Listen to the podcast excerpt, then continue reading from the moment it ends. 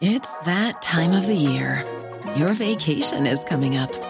You can already hear the beach waves, feel the warm breeze, relax, and think about work. You really, really want it all to work out while you're away. Monday.com gives you and the team that peace of mind. When all work is on one platform and everyone's in sync, things just flow wherever you are. Tap the banner to go to Monday.com.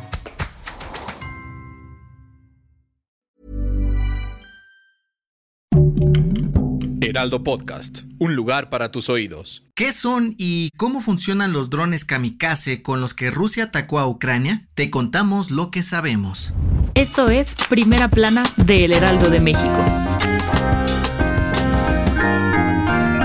Rusia sigue encontrando maneras para sembrar terror en las principales ciudades de Ucrania, y en los últimos días la nueva estrategia del Kremlin para hacerlo fue usar drones kamikaze provenientes de Irán para atacar infraestructura civil. De acuerdo con el gobierno ucraniano, la capital Kiev y al menos otras tres ciudades han sufrido múltiples bombardeos con drones que dejaron más de nueve personas muertas y cerca de 20 heridos. Estos drones kamikaze o suicidas son armas aéreas que pueden esperar mucho tiempo sobre una área y atacar solo cuando identifica un enemigo. Son pequeños, portátiles y difíciles de detectar por lo que es casi imposible defenderse de ellos desde el suelo. Debido a esto, el presidente Volodymyr Zelensky pidió a los gobiernos de Occidente más armamento pesado especializado y sistemas de defensa aérea para poder contrarrestar estos ataques. Por su parte, el gobierno de Estados Unidos y las altas esferas de la OTAN aseguraron que van a investigar la fabricación de estos drones en Irán para tomar medidas por vendérselas a Rusia.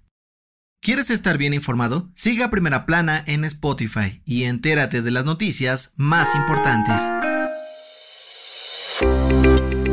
¿Te cambiaste de Afore hace poco? ¿De casualidad te has metido a revisar el rendimiento de tus ahorros en los últimos meses? Pues déjanos decirte que seguramente te vas a sorprender por cómo se ha esfumado tu dinero. De acuerdo con la Comisión Nacional del Sistema del Ahorro para el Retiro, en septiembre de este año, más de 117 mil trabajadores tuvieron pérdidas por cambiarse de Afore debido a las minusvalías. En pocas palabras, las minusvalías son una disminución de activos en las Y que solo se traducen en pérdidas para los trabajadores en el momento en que traspasan sus recursos de una administradora a otra o cuando realizan retiros parciales por desempleo o matrimonio. Debido a esto, las pérdidas a nivel nacional en el último mes superaron los 200.600 millones de pesos. Según el Colegio de Contadores Públicos de México, este cambio no obedeció a la crisis financiera que atraviesa el país, sino a políticas de los servicios de Afores. Así que checa bien los términos y condiciones antes de mover tu dinero. En otras noticias, este lunes se registró una balacera en la Plaza Metrópoli Patriotismo en la CDMX, el cual dejó un saldo de una persona muerta, dos heridos y un detenido. De acuerdo con Secretaría de Seguridad Ciudadana, se trató de un intento de asalto frustrado. En noticias internacionales, la ONU dio a conocer que al menos 23 menores han sido asesinados en Irán durante las protestas por la muerte de la joven Masha Amini el pasado 16 de septiembre, por lo que pidieron respetar los derechos de los niños a la libertad de expresión y manifestación pacífica. Y en los deportes, la revista France Football entregó el balón de oro a Karim Benzema, reconociéndolo como el mejor futbolista del mundo en 2022. El delantero del Real Madrid se convirtió en el quinto francés en recibir este premio junto a Zinedine Zidane, Raymond Coppa, Michel Platini y Jean-Pierre Papin. El dato que cambiará tu día. No hay sensación más bonita que recibir un like o mensaje inesperado de nuestro crush en las redes sociales. Pero, ¿sabes por qué nos emociona tanto? De acuerdo con el Departamento de Psicología de la Universidad de Cornell en Nueva York, el cerebro tiene un sistema de recompensa para producir dopamina, lo cual nos incentiva a satisfacer necesidades de supervivencia y reproducción, como comer o tener pareja.